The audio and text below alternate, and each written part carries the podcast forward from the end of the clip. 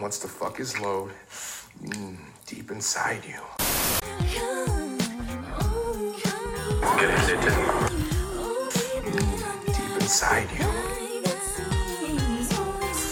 And he wanted to come. But he knew that he Tengo un delincuente en mi habitación.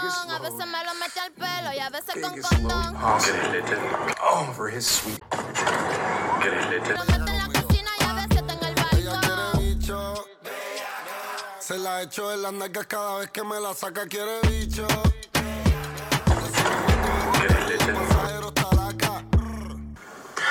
¿Te gustó? Ay, sí. Mucho. He esperado mucho para esto. ¿Querés un poco más? Ay, sí.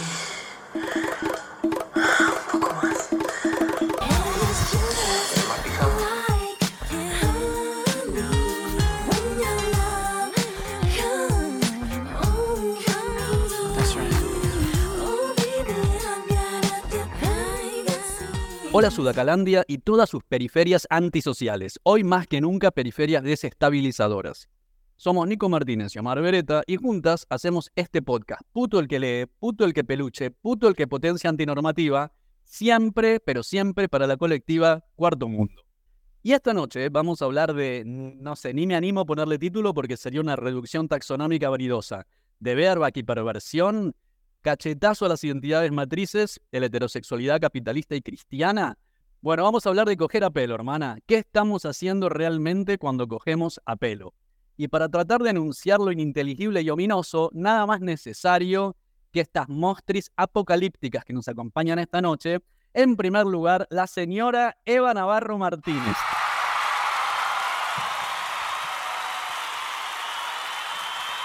Travesti, migrante y filósofa. Hola Eva, ¿cómo estás? Hola, hola, muchas gracias por la invitación. Todo bien, por suerte. Bienvenida de vuelta. Joel Granito Monamur. Puto estudiante de psicología, pseudo chupaverga del academicismo. Granito, ¿cómo anda? Ay, diría Jennifer Coolidge y yo les digo lo mismo. Hola, cuarto mundo. Hola Cuarto Mundo, hola Granito. Y Ramiro Garzaniti por primera vez en estas tablas, psicóloga, docenta y hago cosas porque soy ansiosa. Ramiro, bienvenida a esta superproducción. Hola, ¿cómo andás? Eh, gracias por invitarme. Acomodate que te vamos a atender bien, Ramiro. Bueno, bienvenidos a este reducto donde anida todo lo que la norma repudia. Ojo con estas mostris, Eva y Joel, que ya hicimos el podcast todo sobre Grinder, que explotó récord de escuchas en todas las afters, porque es el top 5 de los mejores poppers para esta primavera. Es el podcast Puto el que lee, episodio 89. Si nos estás escuchando en diferido, clavate un stop acá y dale play a este episodio, Podcast Puto el que lee, episodio 89 todo sobre Grinder. Bueno, y nos metemos directamente en el tema que nos convoca, que es esto de andar a pelo, la pornografía del riesgo. Acá tenemos dos disparadores de ideas para empezar a charlar. En primer lugar, el año pasado hubo una actividad que armó las compañeras de ACTAP Argentina en La Plata en noviembre del 22. Besotes a Dani y Ari, a toda la banda de ACTAP. Las amamos, las adoramos donde estuvo Lida Santa Cruz, directora de prevención de VIH, ITS y hepatitis virales del Ministerio de Salud de la provincia de Buenos Aires, y dijo algo así, estoy así, este, no la estoy citando textual, pero dijo algo como que nos percatamos de la decisión consciente de la juventud de abandonar el uso del preservativo. Y explicó que desde el Ministerio de Salud decidieron aumentar las campañas de detección temprana de ITS, infecciones de transmisión sexual, para lograr un tratamiento eficaz lo antes posible y contener el aumento de la transmisión de estas infecciones, que es una consecuencia directa de coger sin forro, ¿no? Y además, vamos a tirar acá otro parrafito de un libro que escribió Tim Dean, que es un británico que tiene un libro entero dedicado a este tema y es autor de muchos trabajos sobre teoría queer. Todo esto lo vamos a colgar de las redes para cuando lo quieran leer. Esto lo dijo en 2009 y dice, Después de dos décadas de educación sobre sexo seguro, el riesgo erótico entre los hombres homosexuales se ha vuelto organizado y deliberado, no simplemente accidental. El abandono del uso del preservativo como principio nos llevó a escenarios de transmisión intencional del VIH y sobre esa base a la creación de nuevas identidades y comunidades sexuales. De ahí el surgimiento de lo que se ha dado en llamar bareback, sexo a pelo. La subcultura representa no solo una situación sin precedentes en la historia del VIH, sino también un nuevo capítulo en la historia de la sexualidad. Abrimos hilo. Creo que es muy interesante como juntarnos a discutir eh, la práctica del apelo hoy, porque, digamos, hay mucho de verdad en el diagnóstico este que, que hace Elías Santa Cruz, ¿no? Como este cambio de paradigma de, de una prevención hipervigilante quizás empiece a instaurarse como fines de los 90 y todos los 2000 a, bueno, como esta eh, exposición al riesgo como más consciente, ¿no? O bueno, esto de, de empezar a hacer el apelo no como un accidente, sino como una práctica erótica, digamos, que se reivindica y, que se practica constantemente.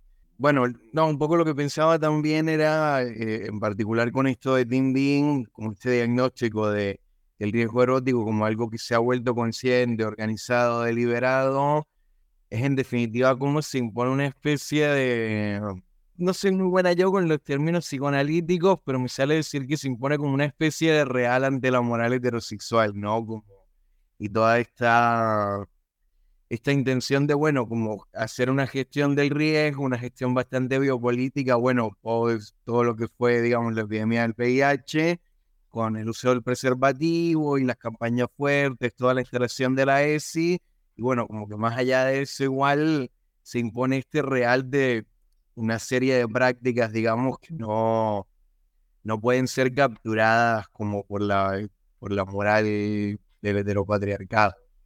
Que en todo caso, eso me llama a preguntarme también eh, cómo, cómo pensar, digamos, la imposición de ese real, ¿no? sé si lo pensamos como algo que es como revolucionario per se, o si lo pensamos más bien como algo que es una especie de excedente que no puede ser capturado, pero por ahí no entraña tampoco necesariamente algún tipo de respuesta en una vía quizás más afirmativa o propositiva, bueno, todo este canon moral que nos atraviesa.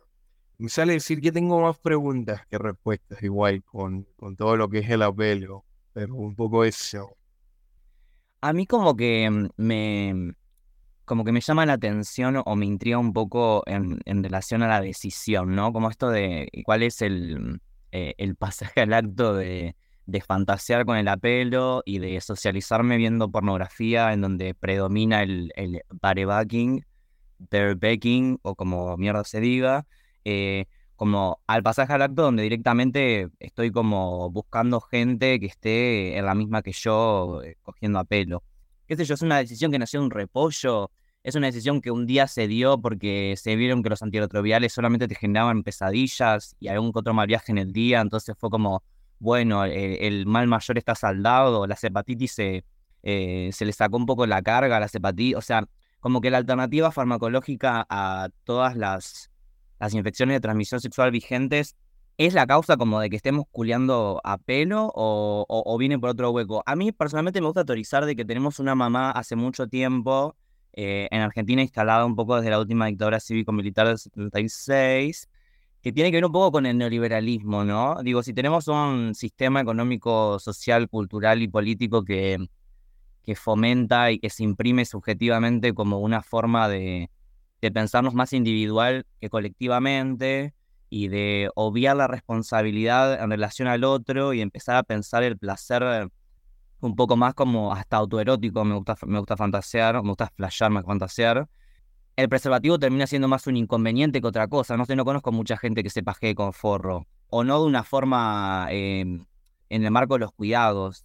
Breve paréntesis, pero en el poco tiempo que pude trabajar en, en, una pasantía en el Ministerio de Salud de Nación, en Salud de Nación claramente se ocupa mucho de todo lo que tiene que ver con difusión eh, y formas de promoción de, los métodos anticonceptivos y de los métodos de protección o los métodos barrera de ITS, como, como mierda sea que se llamen. Y tengo como el recuerdo de estar hablando en una de las últimas reuniones que tuve y haciendo un poco de énfasis en que cuesta un poco como incorporar las ganas de ponerse un preservativo cuando carece tanto de la posibilidad de erotizarlo. Y ahí ya no sé si es exactamente neoliberalismo, no sé si es haberme criado con porno en un principio heterosexual donde el preservativo no existía, pero ni a la vuelta, o si justamente tuvo que, que ver con eh, estar rodeado en un principio por haber nacido en un pueblo de heterosexuales que al preservativo lo veían solamente como, como no quiero quedar embarazada y me da vergüenza ir a la farmacia y que como la farmacia es la única calle del pueblo, todas se enteren de que quieren de que, de que puedo, de que estoy cogiendo en definitiva, ¿no? Entonces, nada, como me intriga eso, ¿qué onda como esa decisión? Como surge sola, como, o en definitiva estamos teniendo históricamente un montón de sucesos que nos van como empujando, suponiendo que hay algo que es eh, determinantemente consciente y no que tiene que ver con algunas otras mociones. Nada, ¿con qué mierda tiene que ver? No sé, es, es un poco mi, intriga, ¿qué, qué, ¿de qué va esa decisión? Cuando decías recién, Joel, lo de que no sabes cómo erotizar el preservativo, yo digo, ¿se puede hacer eso? ¿Alguien podría hacer eso? Tampoco creo, quiero decir que, bueno, no, el sexo es natural y es genético, entonces vamos a rechazar, porque digo, qué sé yo, al cuero no lo rechazamos, pero al preservativo sí. Pero bueno, teniendo en cuenta eso, por ahí quería separar lo que es el tema de las políticas públicas que mencionaste, Omar, con esto que dijo Lía Santa Cruz. De, bueno, si se quiere filosofar al respecto, que es lo que citaste después, que está buenísimo también, ¿no? Del lado de las políticas públicas, me parece que está genial que desde el Ministerio de Salud tomen nota de esta realidad y no quieran seguir con el estado policial previo que fracasó, ¿no? O sea, que estamos viendo que fracasó. Y se me ocurre, pienso un paralelismo ahí con lo que es el tema de las drogas, que antes hablaba de drogadicción y ahora se habla de uso de drogas y ya no se trata de decir no te drogues, sino fíjate que si te drogas de cierta forma te puedes morir. Bueno, en ese sentido digo, está bárbaro que tomen esa decisión, me parece genial. Y después con lo que estábamos eh, hablando de que habías traído la cita, coincido bastante con lo que dice Eva. Estaba bueno eso que te preguntaba para pensar, ¿no? Eso que te preguntaba tu amigo que decías afuera del aire. ¿De veras crees que esto es revolucionario algo así te había dicho? Que van a cambiar al patriarcado o al mundo cogiendo a pelo. Creería que no. ¿Que ¿Es revolucionario per se? Como se preguntó Eva. Y yo creería que no en sí mismo. Y me hace pensar mucho también la pregunta que te hizo tu amigo en lo que dice Foucault al final del primer tomo, vieron de historia de la sexualidad. Bueno, lo que dice alrededor de todo el libro, en realidad, de cómo nos hacen creer que la liberación sexual es revolucionaria cuando no lo es.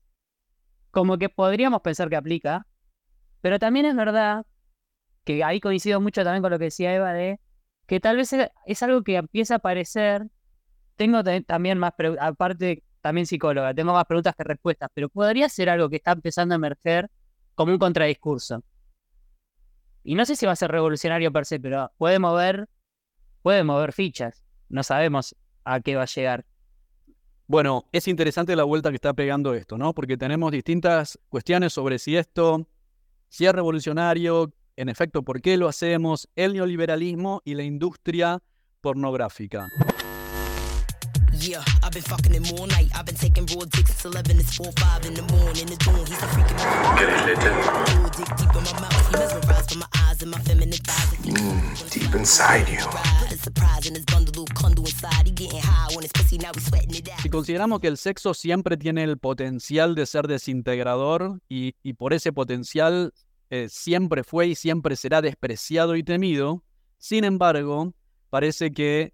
es muy eh, codiciado en las plataformas de pornografía. Hicimos una búsqueda vuelo de pájaro en las plataformas más conocidas con la categoría Bareback que obviamente, apelo, que obviamente es una categoría que figura en el índice del sitio con toda su propia identidad. Y en algunas de estas plataformas, la categoría apelo tiene hasta 20 subcategorías. Twink, amateur, intergeneracional, interracial, breeding o preñar, breed mi daddy, preñame papi. Bueno, esas especialmente solicitadas, estas últimas.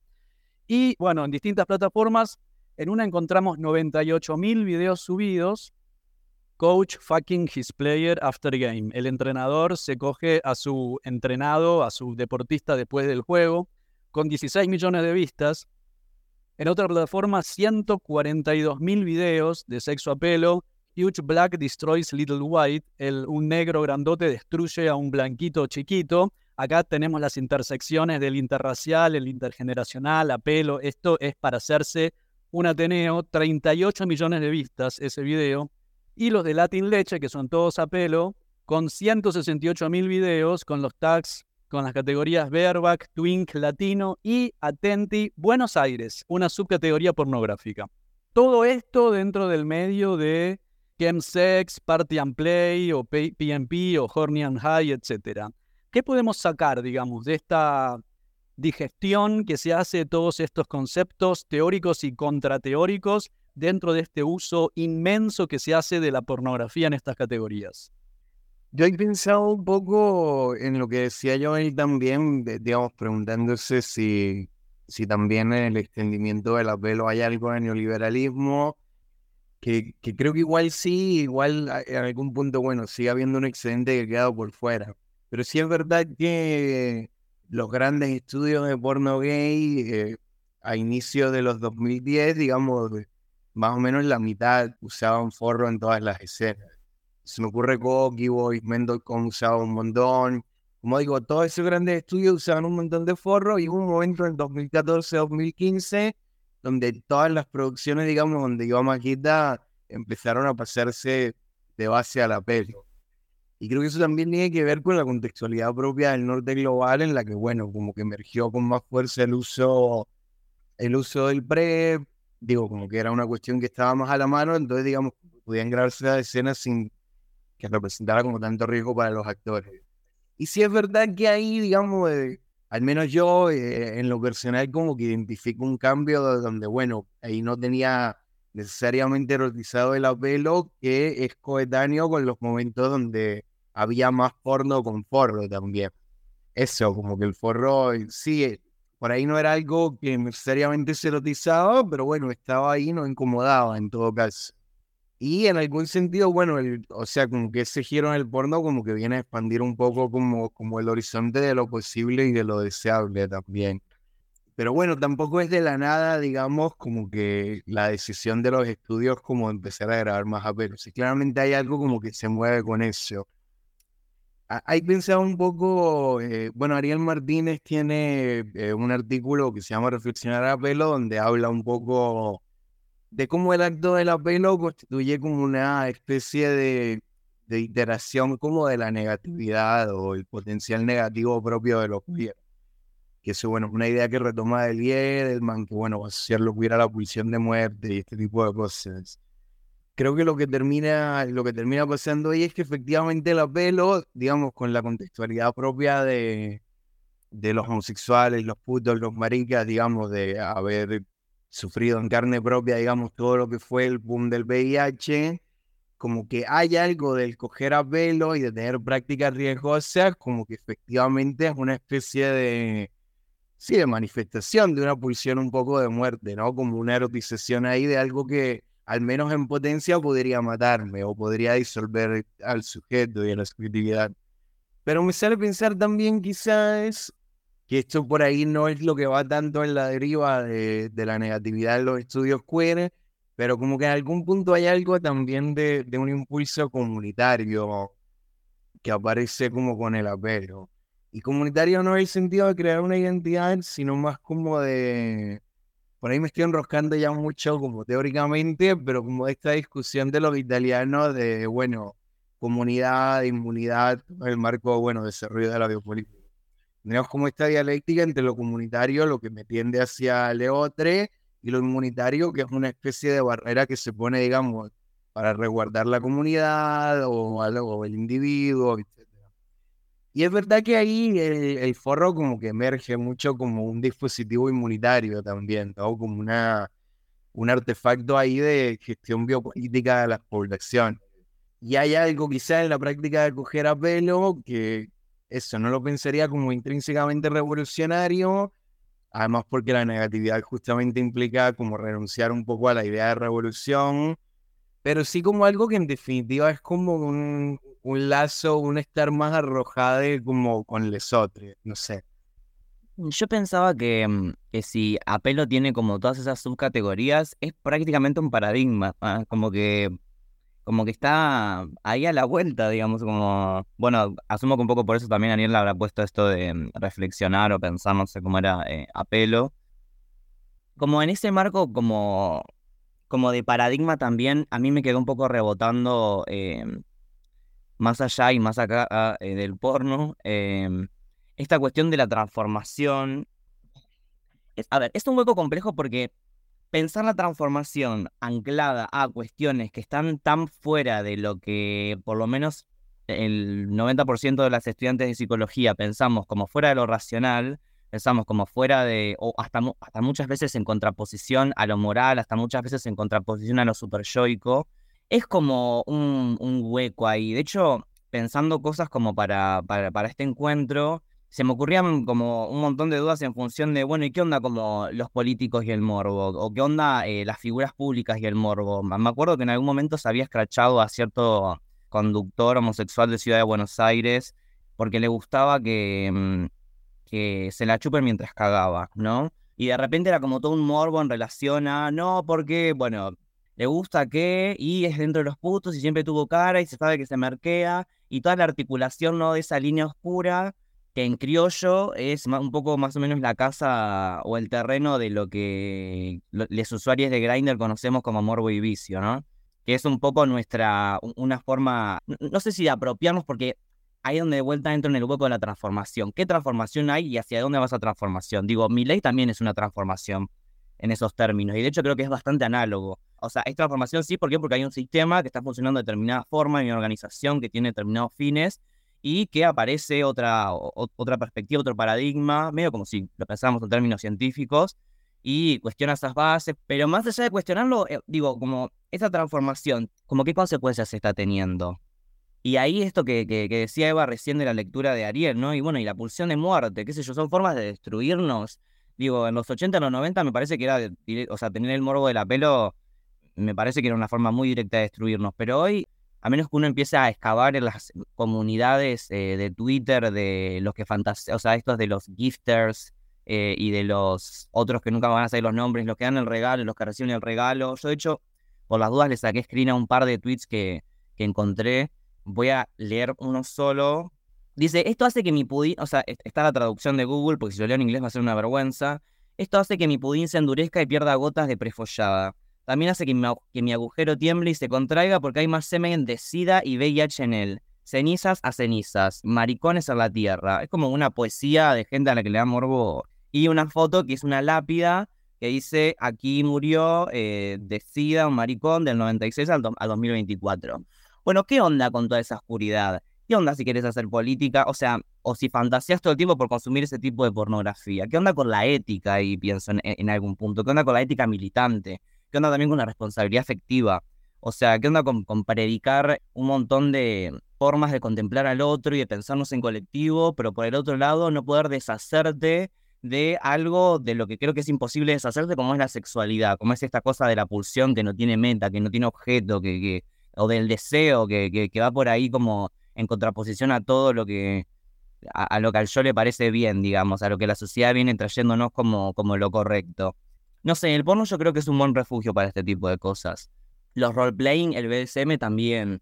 O sea, no en un sentido de relativizarlo, sino en un sentido como de, o sea, de relativizar el problema, sino en un sentido como, eh, como desde qué lugar sentar las bases para, para asegurar que mi sexualidad organizada y, y, guiada hacia, hacia determinados lugares que ni siquiera yo elegí conscientemente, qué sé yo, es eh, mejor o más aceptable que la de una persona que fantasee con que le infecten el bicho. Eh, bueno, a mí, Joel, me gustaría seguir esa línea de pensamiento que está buena. No sé si entendí bien, pero hablabas como, cuando decías de la ética, como estabas como cuestionando la ética, como si no estuviese tan bueno. Más allá de si está bien o mal, yo creo que estaría bueno preguntarse por esta ética, ética ve- verba, no sé, llamémoslo algo así, y, y yo creo que hay una reética ahí interesantísima retomo preguntas que han dicho, es una forma de destruirnos y yo creo que generalmente todo lo contrario, hoy, de lo que estamos hablando, ¿no? Por ahí uniendo algunas cosas que fueron di- diciendo, esto que dijo la señora Lida Santa Cruz, lo dijo ahora porque es como dijo Eva, lo, lo, dijo desde el porno, ¿no? De cómo empezaron a dejar de usar porno. en- Fue la década pasada. Y de hecho, los indicadores epidemiológicos que alertaron a las autoridades se dispararon hace más o menos, sí, entre 2015 y 2020 se empiezan a, mover, indicando justamente esto, que la gente parece que se cuidaba menos que antes. Pero a mí me parece, siguiendo lo que propone un poco Ariel Martínez, Tierman, o sea, me parece que hay algo interesante, hay un sentimiento de comunidad. Por eso digo que no creo que sea necesariamente una forma de destruirnos. Por ahí lo contrario, incluso como una forma de generar comunidad. Sí, como un lugar de encuentro, y yo creo que tiene mucho que ver con la disidencia, con ser disidente, con ser disidente en el sentido de ser eh, una contrahegemonía. Y si la hegemonía propone sexo seguro, hijitos, e ir a Mar del Plata, y nosotras vamos a ir a las toninas con gatos y a coger a pelo. Yo creo que hay algo de eso. Que ahí es donde podría no ser, siguiendo a Foucault también, ¿no? De nuevo, eh, podría no ser revolucionario, pues está haciendo en realidad la contracara de lo que te propone el poder, digamos. Pero de todas maneras es un lugar de- que puede ser de comunidad y que puede ser potenciador. Bueno, y después, sí, lo del porno y por ahí de la ética, porque yo creo que hay algunas cosas que dijo Joel, me hicieron pensar, digo, ¿cuál sería el problema de que querían que le acabe en el poema que leíste, ¿no? VIH en la cara, lo decía más o menos así, o sea, gotas de no sé qué. ¿Cuál sería el problema? Yo creo que algo de la ética tiene que haber, o sea, en la, en la ética Baerback tiene que haber algo del consentimiento. Después dijiste algo así también de como yo, eh, el tema de la sexualidad y lo que uno elige, ¿viste? Como cosas que yo no elegí. Y yo qué sé también si elijo que me guste coger a pelo. Pero me gusta. Ahora, está bien hacerlo en todos lados con cualquiera todo el tiempo. Digo, podemos preguntarnos por cierta ética ahí. Digo, pensando en las nomenclaturas, y con esto termino si te hago una pregunta, Omar. ¿No? Las nomenclaturas, ponele eh, back chasing y gift givers. Es el yin y el yang, ¿qué problema hay?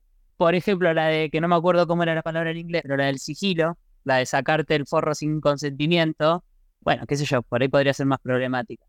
Y pensando en esa búsqueda que hiciste, Omar, que es interesantísima, de datos, eh, buscando tags del porno, ¿hay alguna que sea eh, Daddy Fuck Me Safe o Entrenador se pone un forro y destroza a Blanquito?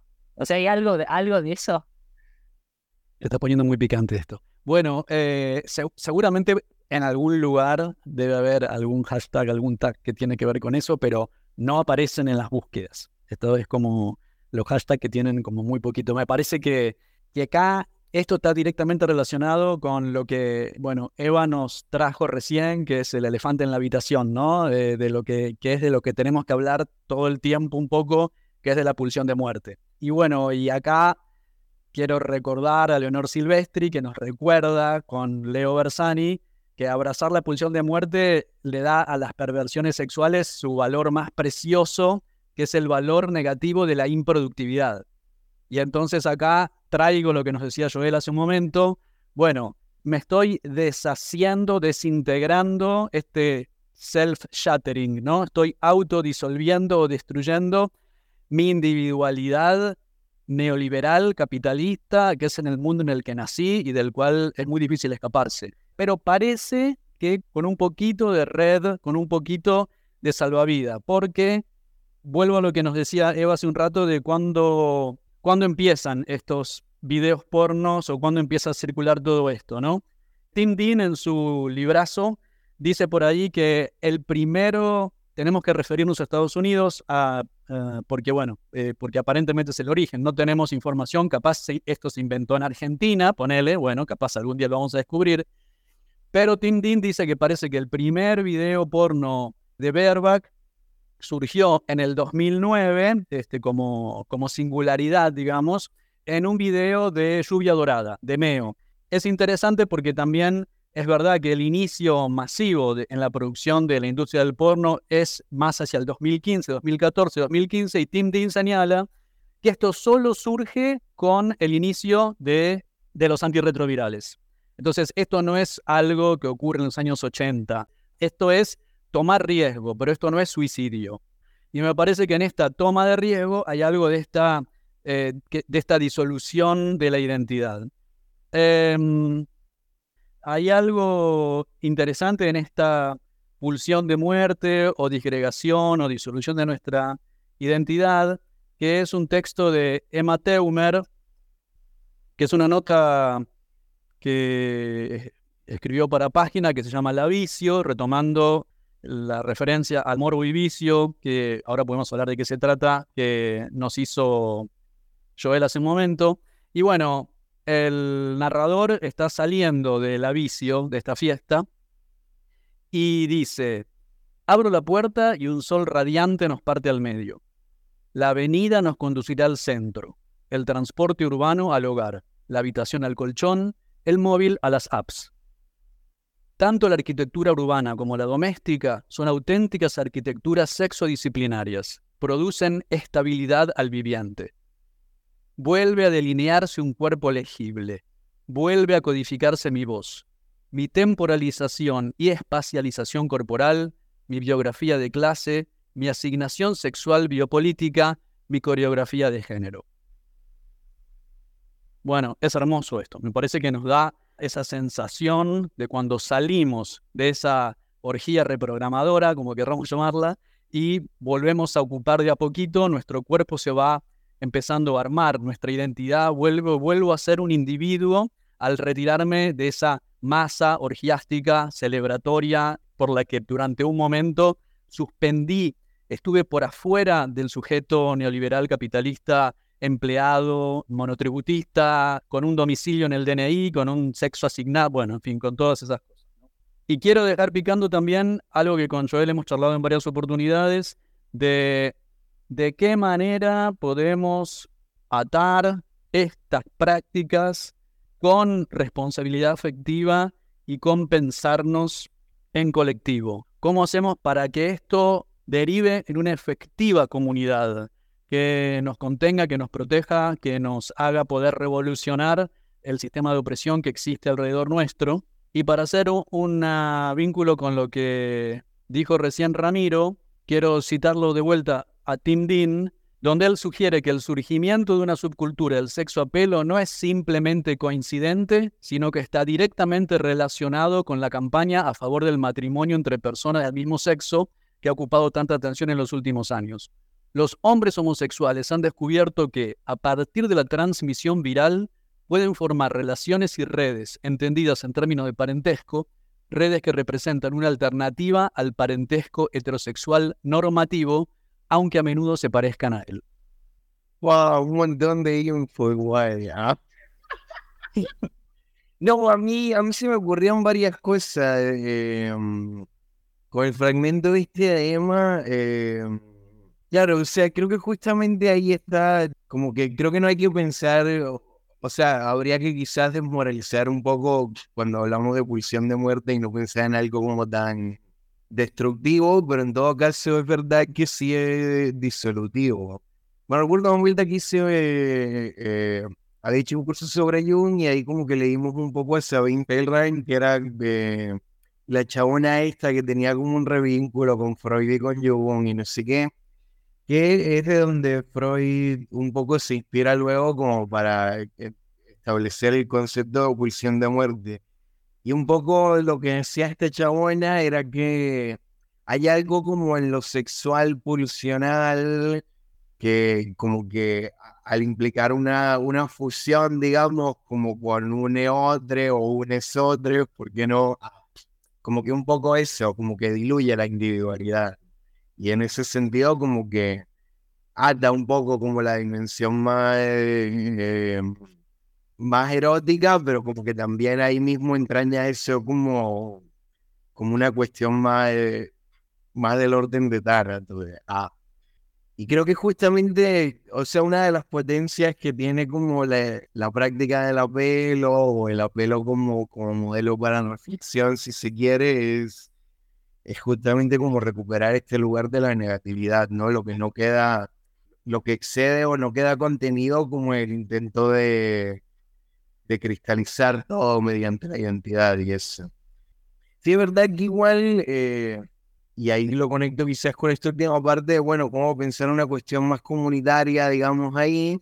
Y lo que pienso también es como que el peligro de por ahí sentarse solo en la dimensión negativa eh, que bueno, como el mismo Lieberman lo dice, como que la negatividad queer, al menos como la plantean este tipo de autores, es un poco la muerte de lo político. O, o- no no de lo político, sí de la política quizás. O sea, la política entendida como un proyecto revolucionario o como un proyecto de derecha, lo que sea, pero en todo caso como que todas comparten esta idea del futurismo, ¿no? O la idea de pensar a futuro. Y pensar a futuro siempre es un poco reproducirse como que el niño se vuelve como este artefacto donde se deposita toda la idea del- de un proyecto político, digamos, como finalizado.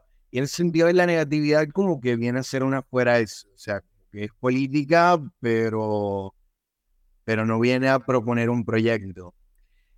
Y bueno, o sea, como que está bueno eh, entender como esa multidimensionalidad de la resistencia, pero a mí en particular me parece como un poco peligroso como no meter una dimensión ahí más afirmativa o comunitaria o lo que sea.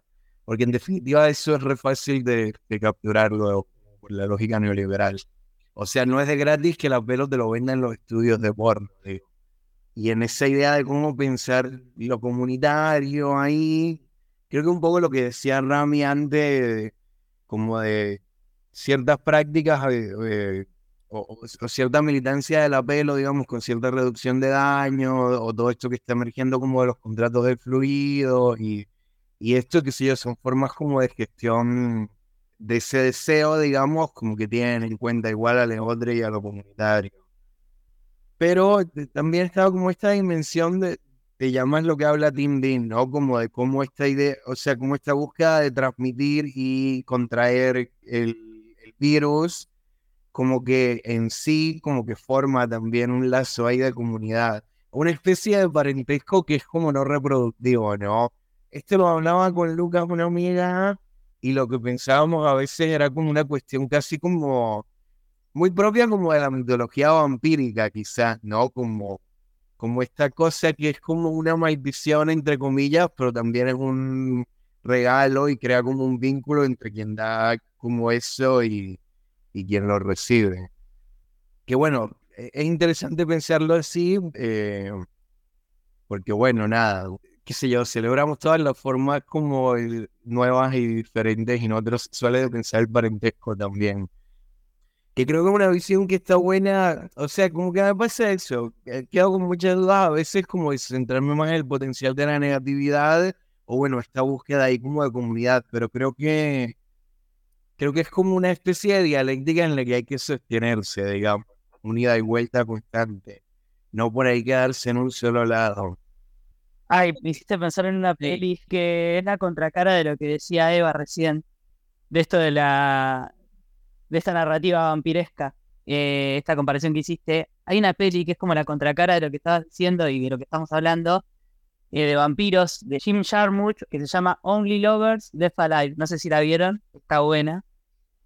Pero son unos vampiros heterosexuales del 2010, previo a todo este giro bareback, que justamente se están muriendo porque toman sangre infectada. Es claramente una analogía del VIH. Y como buena peli y como el guion está bien, nunca lo- lo dicen. Pero bueno, hablan de sangre infectada y solo quedan vivos los que se aman, ¿no? Eh, la monogamia salvándote de- del VIH. Y pienso de nuevo en esto, ¿no? Cómo se plantea. Por eso hablan de la teoría antisocial o la pulsión de muerte. No digo el coger a pelo como esta contracara al discurso hegemónico, es obviamente heteronormado. Y cómo sí, yo pienso eso, que ahí se puede generar una comunidad y, bueno, no quiero repetir, pero es eso que, venían nombrando, ¿no? De cómo se siente esta, cuando se preñan, se están preñando, o sea, se están y de alguna forma generando como un lazo eh, que se genera desde otro lugar y con otras reglas que podría ser muy interesante. Ahí hay que sí pensar algún tipo de, sí, ética verba, no sé cómo llamarlo, que creo que después de escucharnos sigo pensando esto, ¿no? Que no va a ser revolucionaria per se, pero que puede ser un lugar de encuentro y de... Claro, lo que falta ahí es lo que decía Eva, ¿no? Porque esta de afirmarse desde lo negativo y solo desde lo negativo, bueno, no sé si está tan buena la humanidad tampoco, qué sé yo, por ahí está buena. Pero corres el riesgo de ser cooptado por la maquinaria y ser un eslabón más ahí. Yo como que mm, voy a hacer un toque fatalista, creo, de nuevo. ah, Pero yo, honestamente, cuando escucho cuestiones en relación a la comunidad de la pelo, solo se me viene como una palabra y es como super gonorrea. O sea, no sé si conocen ese concepto. Es como una gonorrea a la que vos le diste citromicina o a la que vos le diste penicilina en su defecto porque la citro ya mucho no funciona más. Y em, le diste tantas, tantas, tantas veces, porque bueno, Julia está a pelo, con una persona que estaba infectada, no sé si sabían, pero eh, con la, gonorrea a veces puede dar síntomas, otras veces no.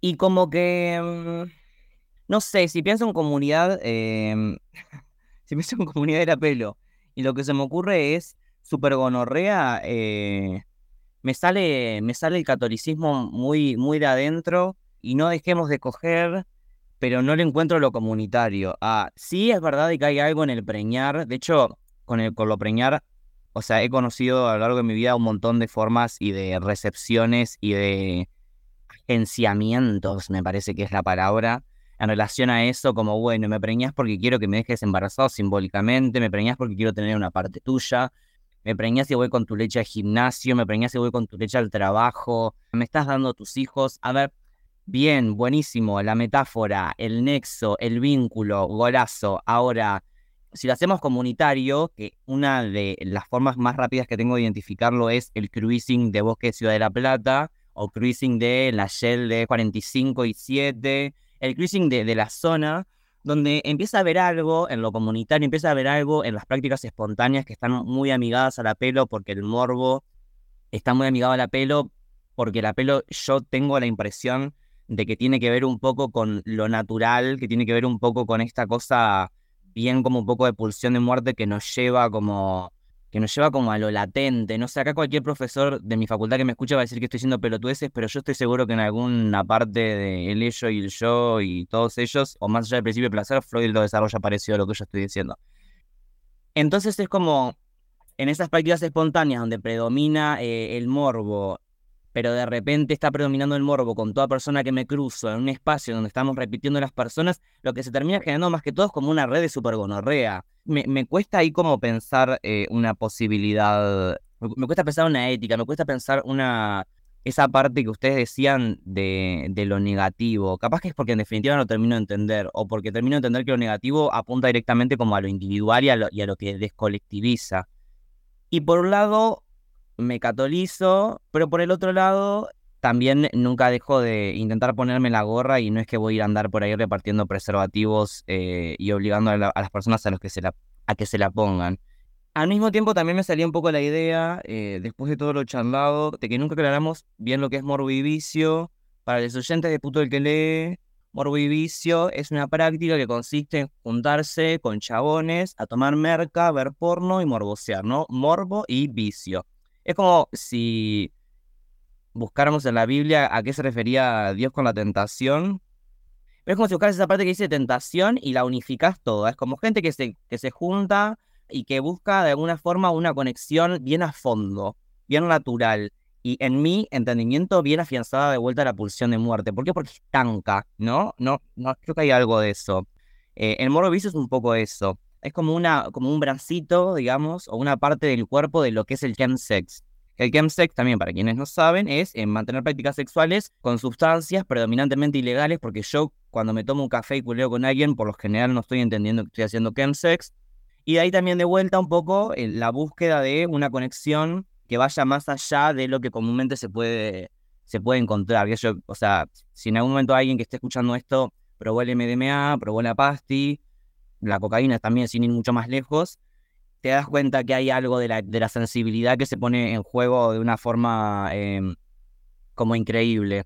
Nada, todos estos artilugios son como amigos perdidos del apelo, porque si estamos buscando una conexión que trascienda, y le digo trascienda no porque la gente lo vea en esos términos, sino que es la única palabra como que se me ocurre, pero como que haya más allá, ¿no? De lo común, me cuesta creer de que, mm, de que nada, de que puede haber un preservativo por ahí dando vueltas. No sé, una vez una amiga muy conocida que quiero mucho se llama Yacaré, que creo que es quien, quien maneja este podcast, eh, me contó de, de ciertos eventos en donde la condición para, para ir tenía que ver más que todo con nada, con, con que era pelo. Si no es a pelo, no entras, es un poco. Y bueno, ¿cuántas de las personas que estamos acá y, y- y usamos Grindr no encontramos el pelo predominantemente en un montón de lados? no sé, está acá a la vuelta. Pero aún así, más allá de eso, y más allá de que yo misma fui la que me catolicé hace un ratito, cuesta un montón blanquearlo. ¿Qué onda con eso? Eh, nada, confusión y coso. Mm, deep inside you. I'm fucking them all night, fucking them all day, fucking them all night.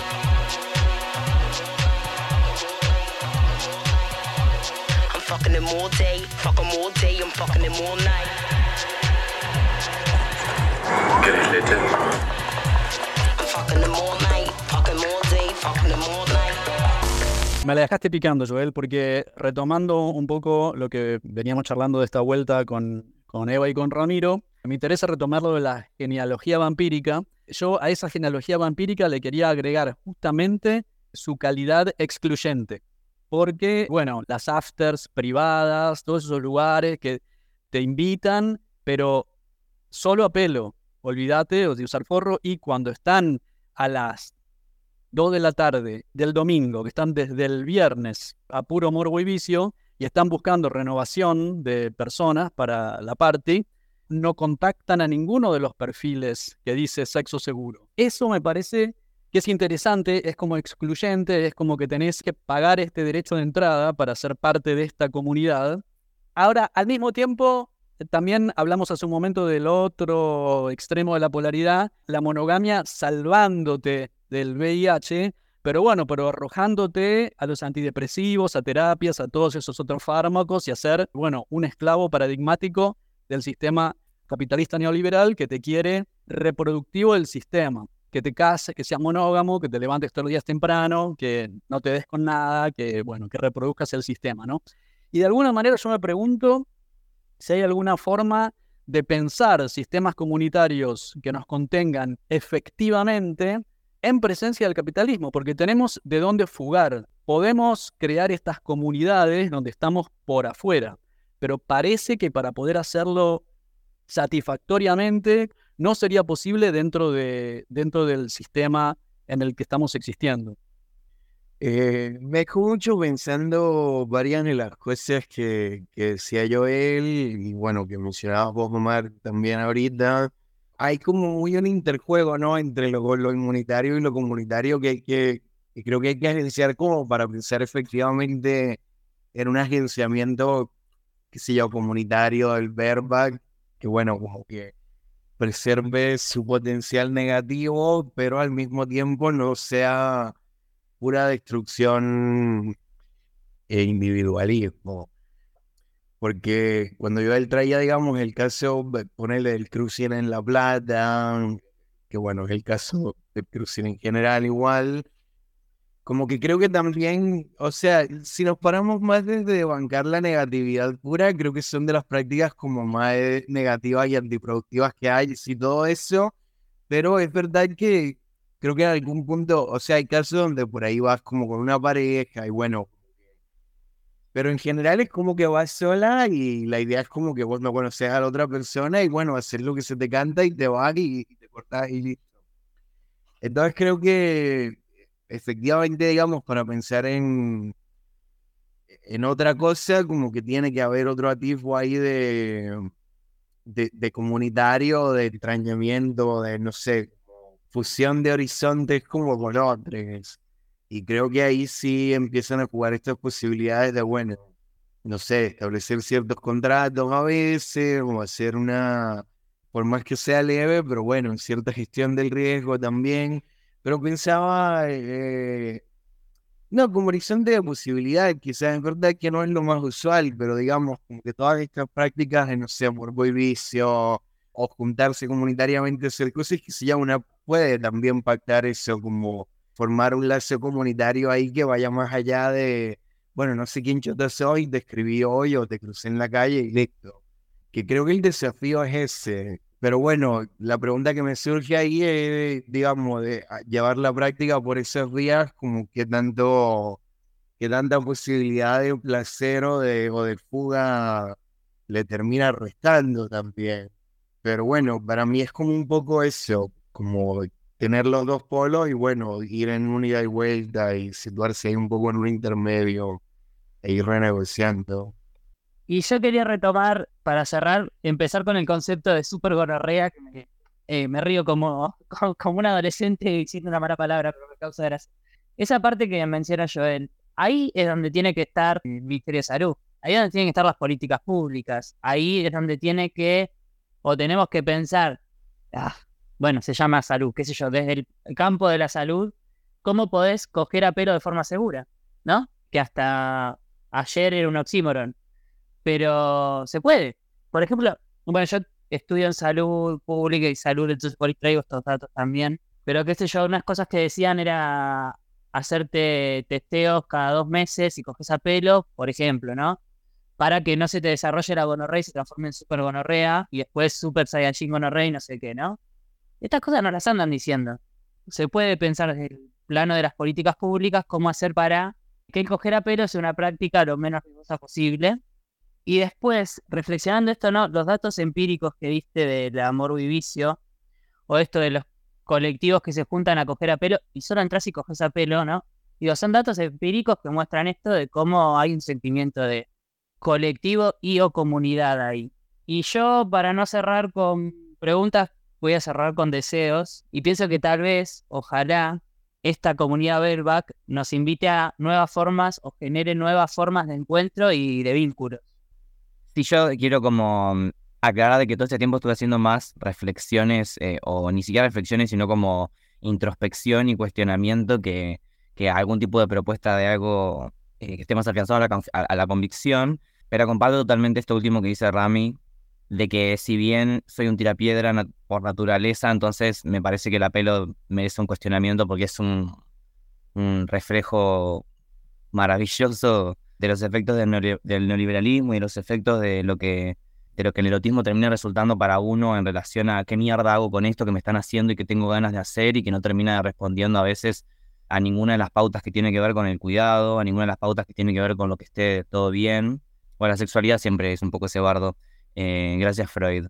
Es como que nada, como que la postura, la postura ideal es esto, es, verdad, es la reducción de daños, o sea, farmacopornografía, welcome.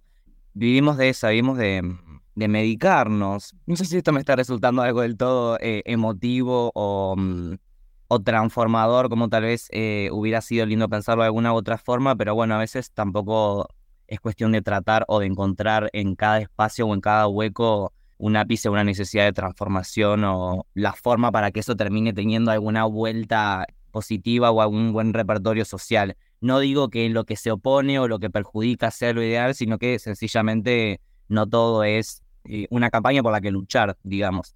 Eh, pero sí está muy bueno aún así reflexionar al respecto. Así que nada, reducción de daños, controles cada dos meses, identificación de manifestaciones de ITS. No se está diciendo que es como lo que a todas las personas les vaya a pasar tampoco, pero sí se está teniendo en cuenta que es una posibilidad eh, o una alternativa muy vigente y cada vez más expansiva a la actualidad. Así que nada, muchas gracias. Que Dios bendiga a puto el que lee, hermanas, y que Dios bendiga a coger a pelo también, sin dudas.